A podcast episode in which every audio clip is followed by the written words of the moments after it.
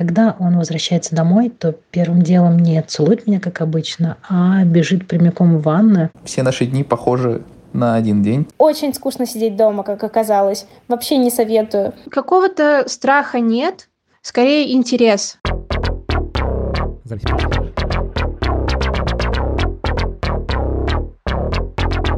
Запись пошла.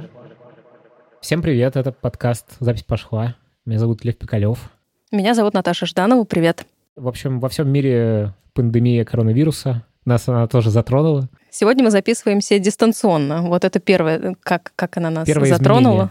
Да, Лев, э, расскажи о том, как тебе сидится на карантине. Лева просто приехал из Испании и вот уже неделю не выходит из дома. Как это? Уже полторы. Я делаю зарубки на стене. Уже полторы недели не выхожу из дома, да, в воскресенье карантин должен закончиться. Да, на самом деле, в целом замечательно. Ну, то есть я переделал кучу дел рабочих, которые не мог сделать давно. Вот, как-то времени находил в разъездах по Москве. Я сэкономил кучу денег на парковке, на бензине. Что я еще сделал? Я, в общем, не пью кофе нигде, кроме дома. Вот. э, Опять же, и- экономия, да. да-да-да, то есть тут как бы в целом довольно много плюсов, но, конечно, на улице начинается весна, и от этого грустно, что я, я в этом никакого участия не принимаю. Подожди, а ты Вот. даже ночью не можешь выйти подышать, когда на улице пусто и там во дворе постоять? Не знаю. Ну, наверное, могу. То есть это, я так понимаю, что все-таки там не стоят. э, Нет, подожди, ты так не значит- делал вообще? Вот за, за эти полторы недели ты ни разу даже не выходил из квартиры мусор выбросить, грубо говоря? Я выходил несколько раз на улицу, чтобы курьеру отдать посылку. Я тут доставляю э, микрофоны всем нашим кли- клиентам и встречаю курьеров. Вот. Но не дышу на них, если что. То есть ты прям вообще в таком э, состоянии затворника находишься, и тебе кайфово. Минусов ты в этом не видишь. Не, ну понятно, что это не, ну как бы мне, конечно, хочется там поехать куда-нибудь на машине покататься.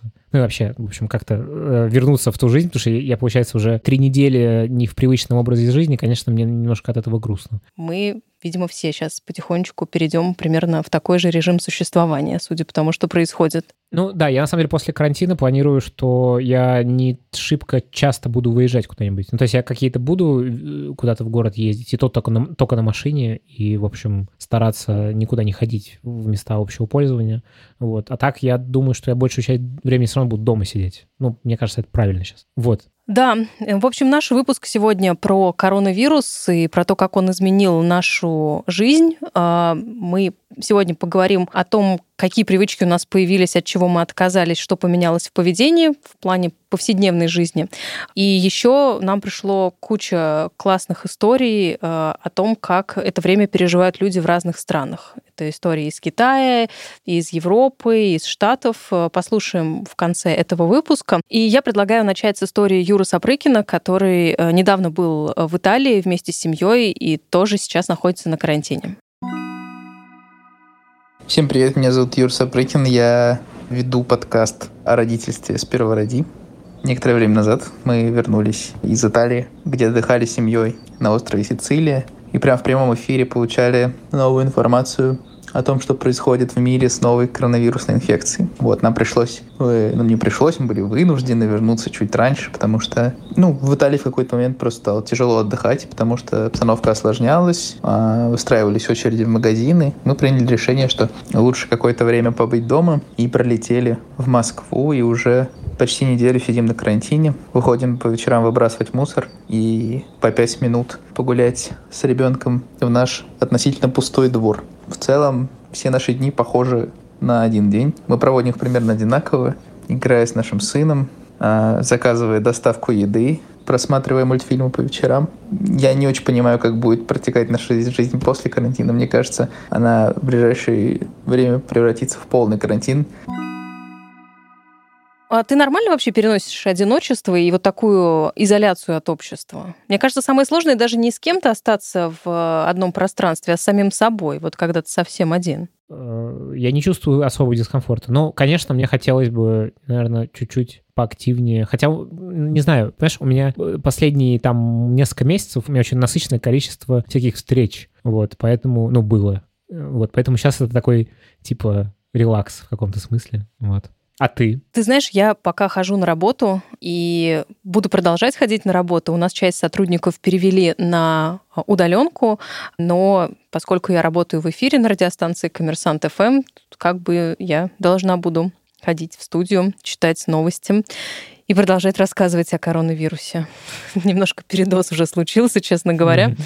Вот когда ты живешь обычной жизнью и не работаешь в СМИ, ты можешь на время этот режим коронавируса выключить из своей жизни. Вот я, я этого сделать, к сожалению, не могу. Ну, вообще, на самом деле, мне еще кажется, что ну, сейчас из-за вот этого насыщения коронавирусом вокруг оказалось очень много тревожных людей. То есть мы их не видели, а они как бы, ну, стригерились на все это, и сейчас прям разгул тревоги вокруг. То есть, ну, явно, в общем, истерия продолжается, начиная от скупок в магазине, но мы это еще обсудим. Я пока не ощутила в полной мере, возвращаясь к твоему вопросу, одиночества какого-то. Может быть, последние пару дней, которые у меня были выходными, и я осталась дома без ребенка, может быть, я начала как бы ощущать э, небольшую там совсем изоляцию, но в целом мне пока довольно комфортно, потому что я спокойно могу переделать те дела, которые не успевала вот в этом режиме нон-стопа постоянного, просто руки до них не доходили.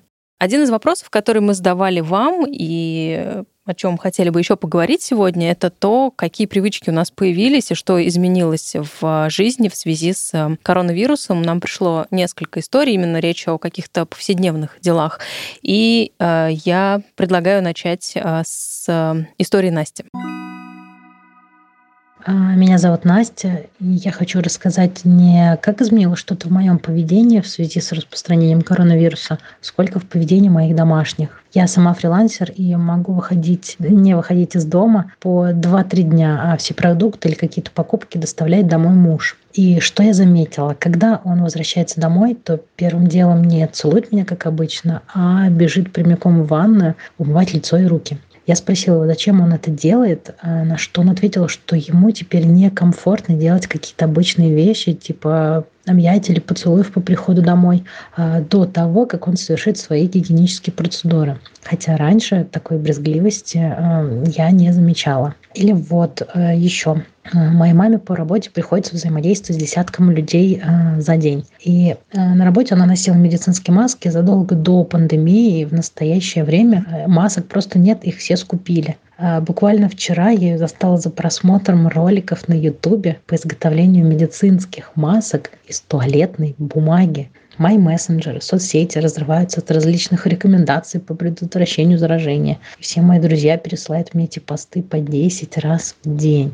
Я уже не знаю, насколько оправданы все эти меры, но мне очень страшно наблюдать, как люди немного начинают сходить с ума от какого-то страха.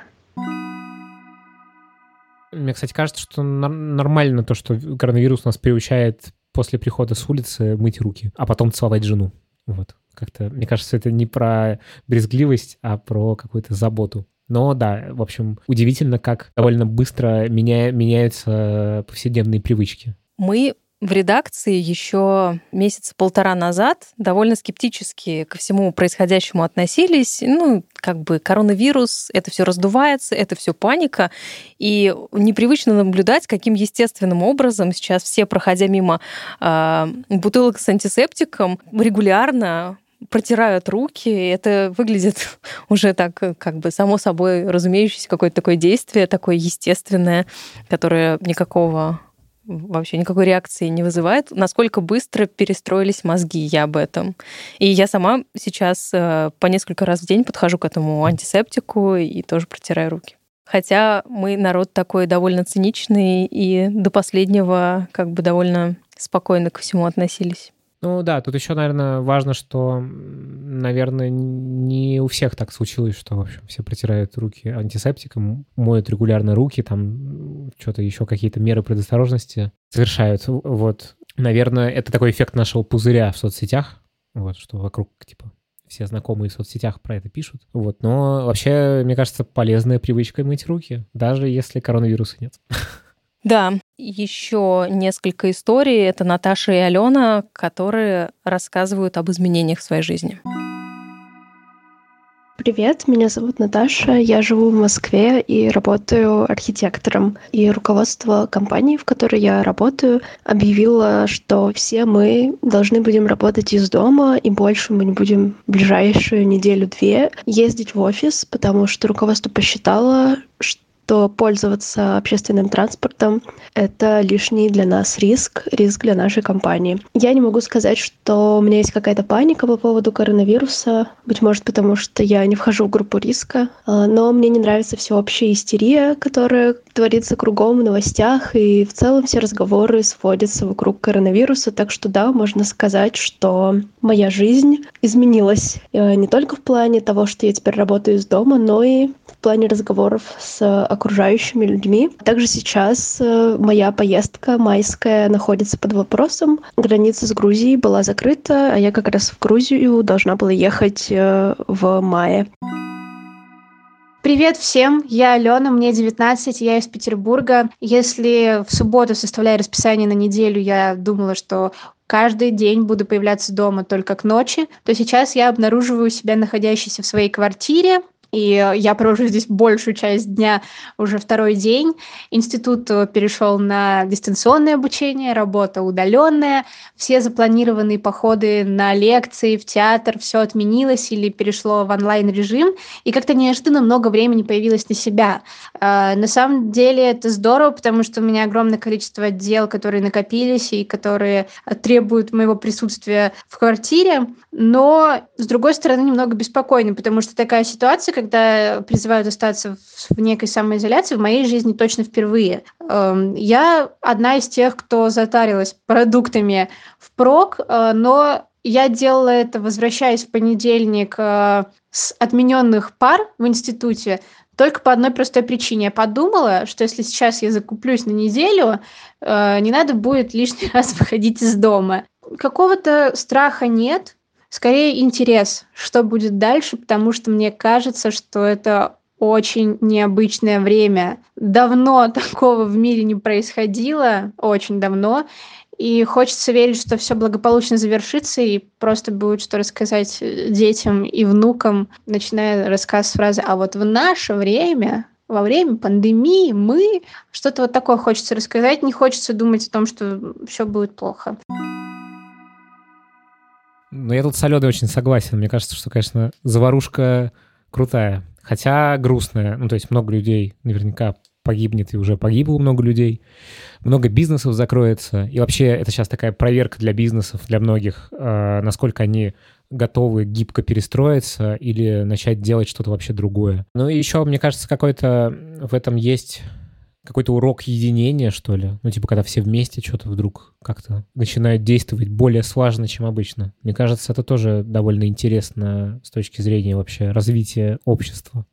Ну да, приятно смотреть на, на, на итальянцев. Вот это единение чувствуется там, когда люди выходят там на балконы и начинают петь песни вечерами. Да, они в изоляции все на, сидят на карантине, но при этом э, какая-то общность такая происходит меня как ненавидящего всякий шум за окном, меня это на, на самом деле, то есть я думаю, о, прикольно, песни поют, а потом я думаю, вот что бы я делал, если бы у нас под окном калинку-малинку пели? Я бы просто, блин, э, всех бы захотел убить. Но нельзя выйти, понимаешь? Вот, поэтому сидел бы и слушал. В российских соцсетях я все больше вижу сообщения о том, что у меня делают ремонт, у меня сверлят, Да-да-да. спасите, посоветуйте, какие наушники с лучшим шумоподавлением. Вот. В общем, удивительно, кажется, что мы на пороге каких-то диких изменений. Изменений в бизнесе, и в политической системе, и мы видим, как демократические общества а, становятся, ну, какими-то более закрытыми. Мне кажется, какое-то глобальное переосмысление должно по итогам произойти. И по поводу продуктов мы хотели с тобой поговорить. Вот ты расскажи, ты, ты затарился гречкой и тушенкой? Нет, я в обычном потреблении. Единственное, что все это время, ну, как бы я, я сейчас перешел на заказ еды из вкусвеля. Мне привозят, собственно, там раз в два дня что-нибудь. Вот. Но, ну и все это время было нормально, то есть, типа, никакие, ну, обычно я набирал то, что я, как всегда, покупаю, и все было нормально. А сегодня вдруг там просто все нахер закончилось. Я, ну, то есть, как-то меня это немножечко напрягло. Но я, на самом деле, понимаю, почему так происходит. И многие кричат про жесткий дефицит товаров, вот, хотя это, в общем, немножечко все не так. Я, наверное, в описании привожу, привожу ссылку на пост э, Алексея Кроу, по-моему. Он написал о том, как устроена инвентарная система и логистика. И, в общем, э, смысл в том, что из-за вот этого резкого спроса э, просто логистика, она инерционная, поэтому она не может резко взять и поменять спрос. Да и то непонятно, надо это делать или нет. Ну, смысл в чем? Что дефицита не будет. И дефицит создается тем, что вот такой ажиотаж. И люди раскупают. То есть мы сами создаем этот дефицит. Ну да, мне кажется, что да. Вот. Ну, как бы, наверное, производство замедлится, потому что, ну, часть людей засядут на карантин, но мне кажется, что это просто все не так быстро произойдет. Ну, то есть это не за неделю происходит, мне кажется, а ну как-то больше времени нужно. Я, ты знаешь, была так э, относительно спокойна, но дня два как я периодически захожу там в магазины и вижу пустые полки, причем это в разных магазинах, учитывая, что я живу вечно в таком режиме, знаешь, полупустого холодильника. У меня еды обычно дома там на 2-3 дня максимум. И, соответственно, нет привычки запасаться там чем-то надолго, и нет привычки закупаться там на неделю где-нибудь в гипермаркете. Вот. А тут я, увидев это все, и осознав как бы свою роль взрослого человека, у которого есть ребенок, поняла, что мне надо что-то хотя бы прикупить. Ну, я не покупала тушенку с гречкой, потому что, в принципе, в обычной жизни я это все не ем, но купила ну, продуктов так, чтобы мне на неделю хватило там ну, то, что мы обычно едим. Вот, чтобы просто была еда в холодильнике, и э, как бы я рассуждала так, что, с одной стороны, надо, правда, пореже бывать в общественных местах. У меня нет большого страха там заразиться самой, но я не хочу стать переносчиком, потому что в моей семье есть люди из группы риска, и я не хочу принести что-то. Хотя все, видишь, ну, такая двоякая история. С одной стороны, все отмечают и недовольны всеобщей паникой и истерией, и меня это тоже дико бесит, то, что как бы все носятся, что-то покупают, а, но с другой стороны, все невольно становятся частью всего этого. То есть, с одной стороны, меня бесит то, что все паникуют и бегают, с другой стороны, ну другой, да, я не с оголтелыми там. Так, да. Так же участвуешь в этом. Ну, я тоже каким-то образом в этом участвую, да. Когда это все началось, я подумала, что, наверное, это связано с тем, что есть у нас такой бэкграунд, и где-то на генетическом уровне мы помним пустые полки в магазинах, и наши родители помнят, жившие в там, советское время. Но сейчас это происходит не только в России. И подруга э, Настя, которая сейчас живет в Бостоне, она мне несколько дней назад прислала фотографии с пустыми абсолютно полками там у них. И Настя тоже записала для нас э, историю. Предлагаю сейчас послушать.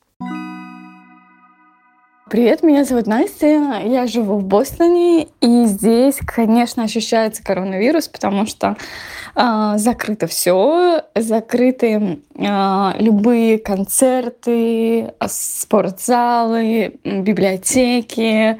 Все сейчас с этой недели уже работают э, из дома. Конечно, еще это ощущается в магазинах, потому что ты видишь пустые прилавки, э, где нет мяса, каких-то овощей, туалетной бумаги, конечно же, мыла, вот этого всего. Антисептика нет уже давно, где-то месяц. Но я вот спасаюсь тем, что я живу в таком районе более латиноамериканском, и здесь в маленьких таких э, латиноамериканских карибских магазинах можно найти все. И мне кажется, люди вот только так и спасаются в больших супермаркетах. Там либо уже ничего нет, либо огромные очереди.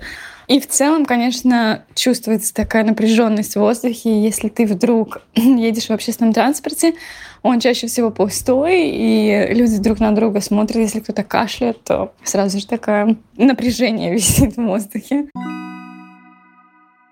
Ну и сразу же я предлагаю послушать э, Наташу э, из Дублина. Привет, это Наталья Суворова, жительница Дублина, основательница подкаста ВНЖ.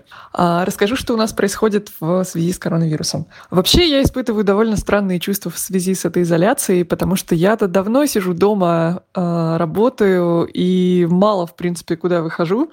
И в каком-то смысле понимаю чувства людей, которые оказались в этой ситуации впервые и которые чувствуют себя в четырех стенах как-то непривычно. В Дублине сначала приняли мягкие меры в связи с карантином, То есть сказали поддерживать социальную изоляцию, закрыли школы и университеты, но тем не менее пабы и рестораны продолжали работать. Но Ирландия такое место, где помимо пабов и прогулок на природе заняться по большому счету нечем, поэтому все выходные в пабах Дублина пели и плясали как в последний раз или как ни в чем не бывало.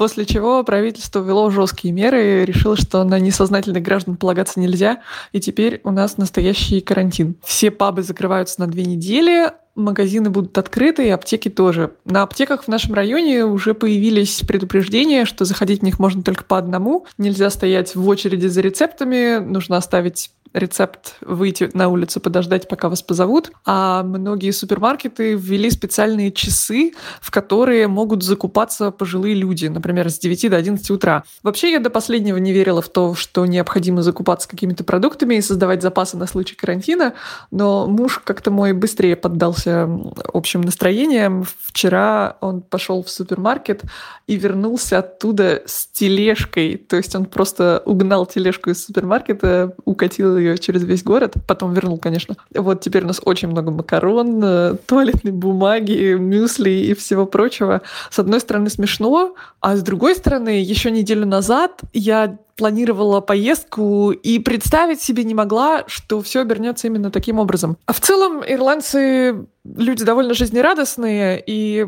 несмотря на такие жесткие меры, что вот сейчас пабы закрыли, они, в принципе, как только хорошая погода, все выходят гулять на природу. Не знаю, насколько это безопасно с точки зрения вируса. Думаю, спасает только то, что здесь такой сильный ветер, что даже если кто-то чихнет, э, это улетит сразу куда-то очень далеко.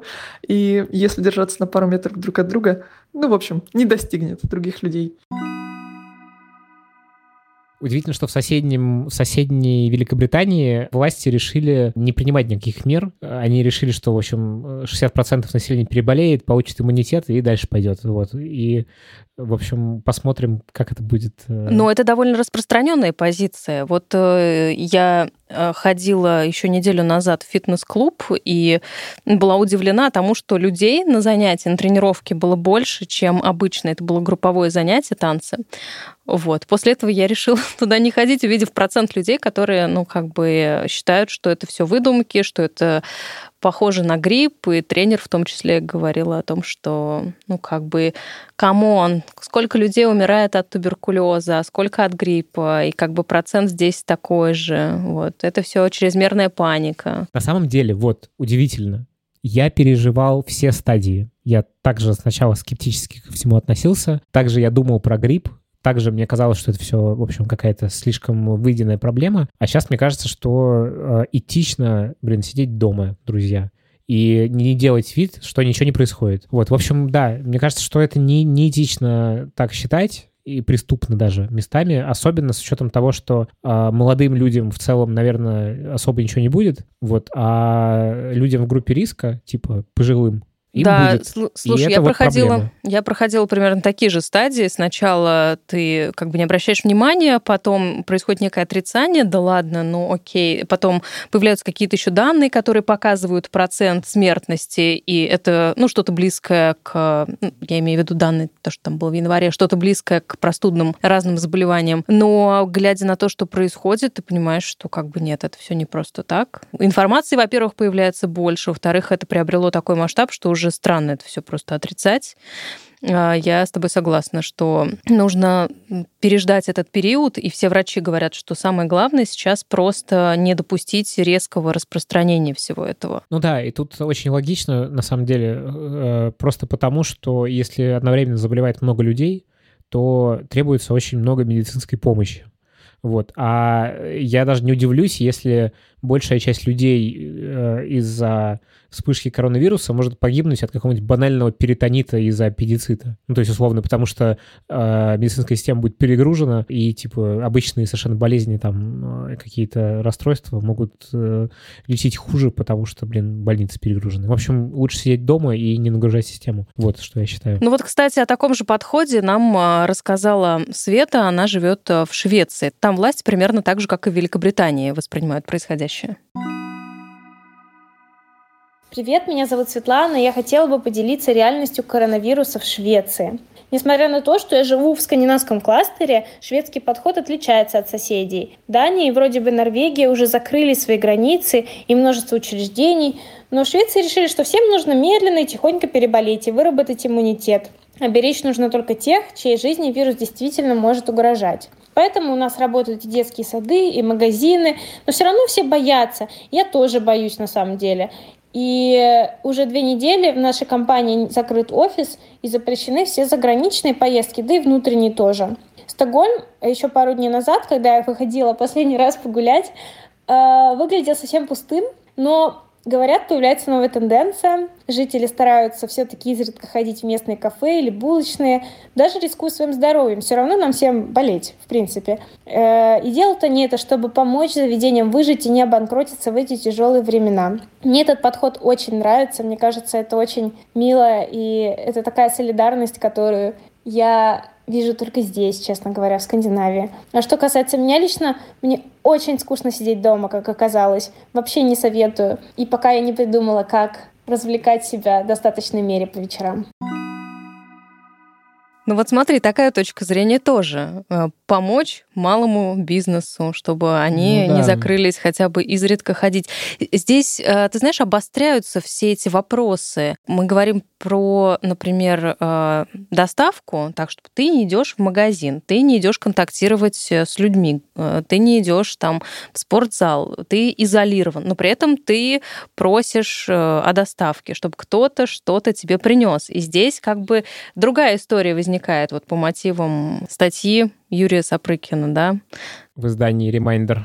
Да, когда есть э, те, кто могут себе позволить изолироваться, сидеть дома и как бы, и, в общем-то, не сильно страдать. И есть группа людей, которые оказываются в зоне риска повышенной, потому что они вынуждены зарабатывать, и они как бы такой обслуживающий типа для нас персонал.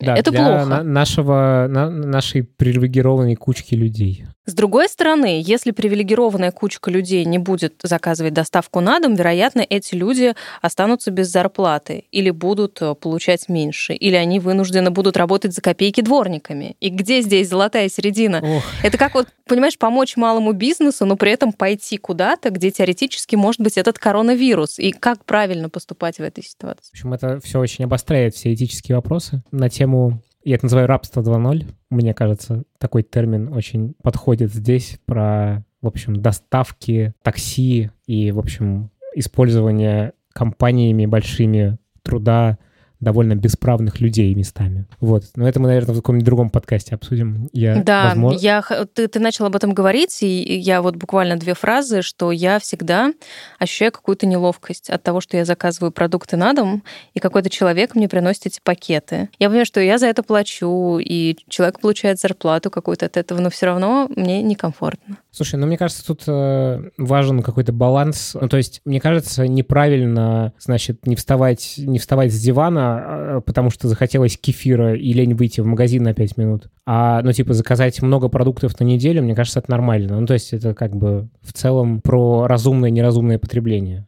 В том числе потребление чужого труда, помимо товаров. А сейчас я предлагаю вернуться к нашим историям а, про жизнь за границей в период пандемии. Впереди у нас Азия, Китай и Сингапур. Анна и Лена рассказывают о том, как им там живется. Меня зовут Анна. Я хочу вам рассказать о повседневной жизни в городе Сямынь. Это провинция Фудзянь в Китае. Последние две недели я провела в карантине. Это карантин лично мой, поскольку я вернулась из прови- другой провинции, провинции Гуандон. В той провинции есть зараженные, а в нашей провинции зараженных нет совсем. А в нашем городе было 35 заболевших. Не могу сказать, когда они точно выздоровели, но предполагаю, что это было пару или три, две или три недели назад. А у нас нет никаких талонов, никаких ограничений на вход и выход, как в некоторых других провинциях Китая. Кроме того, у нас не было ни товарного дефицита, а всегда была возможность купить маски, либо заранее забронировав их в аптеке, ну, либо просто у знакомых. Маски мы носим просто, ну, лично я ношу маски просто потому, что это требует э, при входе в транспорт или при входе в торговые центры и так далее. Кстати, торговые центры и основные учреждения были открыты еще в начале февраля. Ну, что-то открылось чуть позже, может быть, в середине февраля. В общем, город живет вполне обычной жизнью. Закрыты школы, детские сады, э, университеты Ну и нет никаких крупных мероприятий.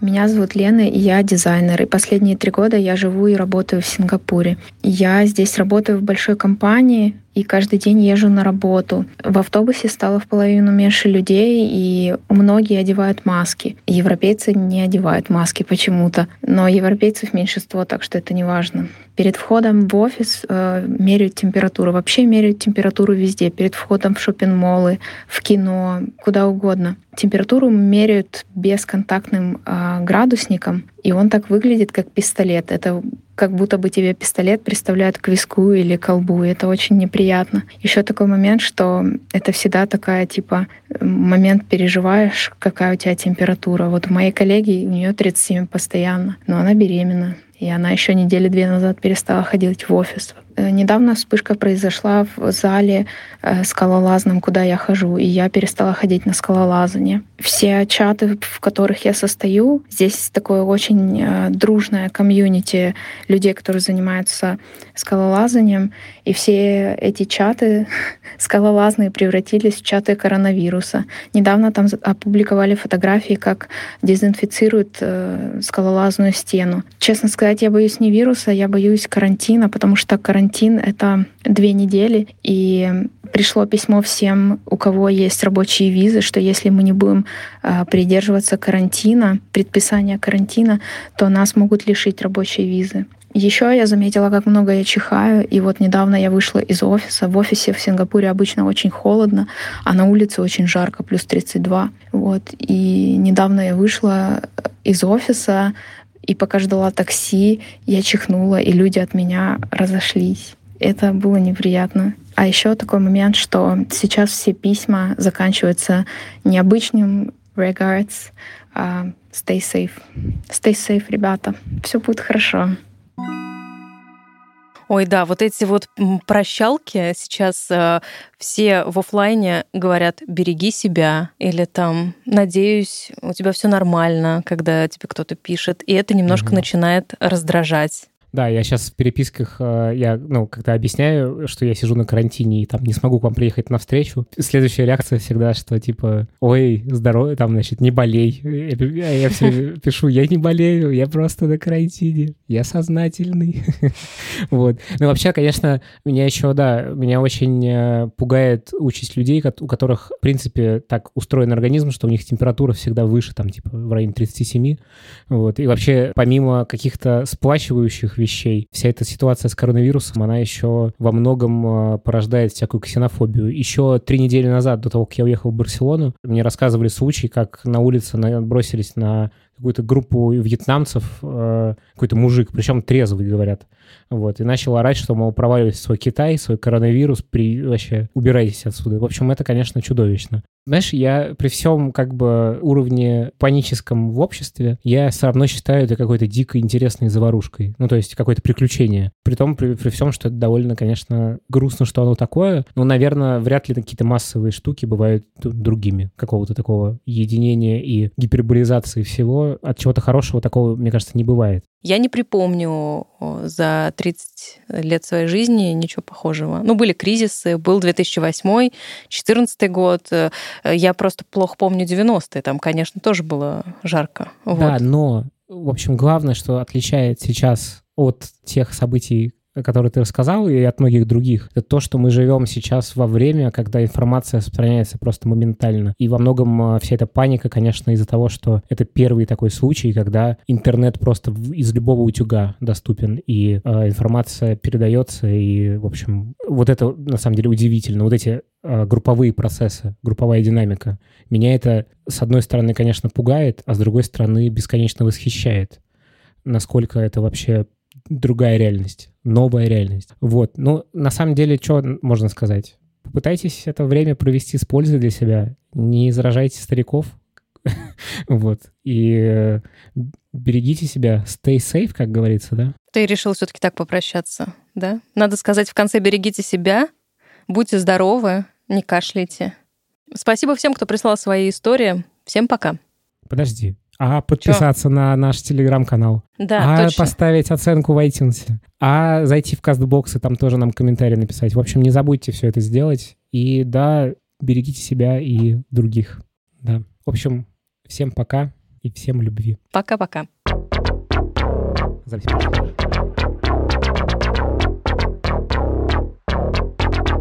Запись пошла.